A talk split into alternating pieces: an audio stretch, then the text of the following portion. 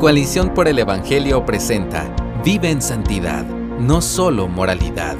Escrito por Josué Ortiz. Seguramente has ido a restaurantes donde muestran imágenes de algunos platos en el menú. Por lo general, las fotografías irradian la belleza del plato. Se puede ver el brillo de la carne o lo verde de la ensalada. Son imágenes que elevan el plato y que abren el apetito, pero ¿te ha pasado que el plato que traen a la mesa definitivamente no es el de la imagen? a mí sí. El plato es similar, tiene los mismos ingredientes y el mismo nombre, pero no es el mismo. Es parecido, pero distinto. En la vida del creyente puede ocurrir algo similar. Cuando leemos la Biblia, vemos imágenes de hombres y mujeres de fe, héroes bíblicos, a los que queremos imitar. También leemos sobre la sabiduría de Dios, el amor entre hermanos o del amor bíblico de pareja, y queremos esa clase de vida. Sin embargo, en la práctica, nuestras vidas no son como quisiéramos que sean. En la Biblia, las vidas de los ciudadanos del reino de Dios se ven hermosas, pero en la vida real, las nuestras no son iguales. ¿Por qué ocurre esto? Aunque hay diferentes explicaciones a este fenómeno, estoy convencido de que el problema central yace en la confusión entre moralidad y santidad. Como ciudadanos del reino, sabemos que Dios nos dice en 1 de Pedro 1:16, sean santos, porque yo soy santo. Desafortunadamente hemos modificado la orden divina, la hemos convertido en algo así. Sean buenos, morales, correctos. Así como algunos platos de comida que ves en el menú son parecidos pero diferentes a los que llegan a tu mesa, la moralidad se parece a la santidad pero no es lo mismo. No debemos dejarnos engañar. Para comprender esto hay que empezar por reconocer que la obra de Jesús en la cruz va más allá de solo comprar nuestro boleto de entrada al cielo. Las buenas noticias del Evangelio no son quien no quiera ir al infierno ahora puede ir al cielo. Por supuesto, el Evangelio incluye nuestra nueva ciudadanía en los cielos, pero va mucho más allá. El Evangelio son las buenas noticias de que podemos entrar al reino de Dios gracias a que en Jesús podemos nacer de nuevo. Lee Juan 3.3. Por lo tanto, nos habla de una nueva creación forjada a la imagen de Cristo, no a la de Adán. Lee 2 de Corintios 5.17 y Efesios 4.24. En Cristo somos otra vez la imagen de Dios en la tierra. Ahora podemos imitarlo como enseña Efesios 5.1, renovar nuestra mente según Romanos 12.2. Y en 2 de Corintios 5:20 vemos que también podemos representar a Dios en este mundo como embajadores de su reino.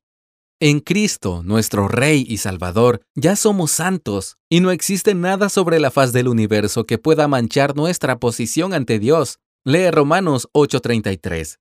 Dios nos ha vestido a todos los salvos de su santidad, y ahora nos revestimos como escogidos de Dios, como dice Colosenses 3:12, no con nuestras propias ropas, sino con la gloriosa justicia de nuestro Rey. Cuando Dios nos ve en Jesús, nos ve intachables, limpios, puros, santos. Por lo tanto, no debemos obsesionarnos con la moralidad que el mundo nos vende, ni impresionarnos con la moralidad que muchos presumen tener. La moralidad se define como el esfuerzo humano para producir una bondad propia que beneficia, primeramente, a uno mismo y, posteriormente, a la sociedad. La moralidad no es mala en sí, pero por sí sola no puede transformar el corazón de una persona. La moralidad, lejos del Evangelio, es ineficaz en su búsqueda de bondad porque busca hacer lo bueno sin acercarse al buen Dios y depender de Él. Ser solo personas morales no agrada a Dios, pero ser santos sí. El Evangelio nos muestra que la moralidad no es lo mismo que la santidad. La moralidad viene del hombre, la santidad viene de Dios. No digo que no debemos ser morales, como explicaré en un momento, pero no podemos ni por un minuto comparar la moralidad que el hombre produce con la santidad que el Dios Trino ofrece en el Evangelio. ¿Necesitamos ser morales si ya somos santos en Cristo? Claro que sí. El antinomianismo es una corriente que enseña que debido a que ya estamos en la gracia, entonces tenemos libertad para no obedecer las leyes de Dios. Pero esto no podría estar más lejos de la verdad.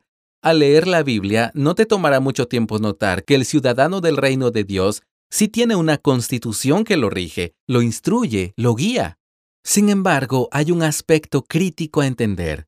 La santidad es primero, la moralidad es después. Dios no nos llama a ser santos inmorales, pues eso es imposible, pero Dios tampoco nos llama a ser morales sin ser santos, porque esa es la esencia del legalismo. Permíteme ponerlo así. Es posible ser moral sin ser santo, pero es imposible ser santo sin ser moral. La santidad que viene de Dios crea un nuevo corazón, que a su vez produce deseos piadosos, que finalmente culminan en una vida piadosa. Lee Gálatas 5:14. El ciudadano del reino de Dios ya es santo, y por lo tanto su vida demuestra esto. El moralismo, apartado de la santidad que Dios produce, es un veneno mortal porque te hace pensar que estás bien cuando en realidad estás lejos de Dios. El moralismo engaña, seduce y neutraliza a sus presas. Les hace creer que por dar dinero a los pobres, cuidar de los huérfanos o ser una buena persona ante los demás, no necesitan a Dios. Jesús dijo en Juan 14:15, Ámenme a mí, guarden mis mandamientos. La moralidad dice, guarden sus mandamientos, luego amen a Dios. Pequeña diferencia, inmensa distinción. La santidad y la moralidad no son lo mismo. Por lo tanto, si solo quieres ser moral, confía en tus propias obras. Pero si quieres ser santo, confía solamente en la obra de Jesús en la cruz. Persevera primero en tu santidad, no en tu moralidad. El ciudadano del reino de Dios busca obedecer a su rey, seguir sus pasos y su palabra, pero lo hace por amor, no por obligación. Los creyentes buscan ser morales porque ya son santos. Esta no es la moralidad artificial del ser humano, la que solo se ocupa de lo externo. Los hijos de Dios imitan la santidad y moralidad de Dios, que es primero interna y luego externa. Ven que la impresión de la santidad de Dios en sus corazones también debe afectar su mente, su cuerpo y sus obras los ciudadanos expanden el reino no por edicto del rey, sino por amor a él. Por lo tanto, los creyentes procuran ser fieles a sus esposas, a sus hijos, a sus jefes. Son amorosos, pacientes, éticos, hospitalarios, generosos, amables, responsables, trabajadores, honestos, gozosos, cuidadores del medio ambiente, de sus propios cuerpos, de sus familias y de sus comunidades. Ellos viven así porque reflejan al rey que los rescató, no porque tengan una moralidad personal, propia y exclusiva. Así como la luna refleja al sol, así también los ciudadanos del reino reflejan a su Dios.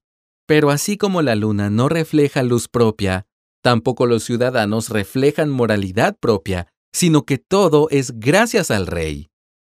La moralidad quiere revelar qué tan bueno eres tú, pero la santidad revela qué tan bueno es Dios. Así que vive en la santidad de Dios. No hay nada mejor en esta vida. Gracias por escucharnos. Si deseas más recursos como este, visita coaliciónporelevangelio.org.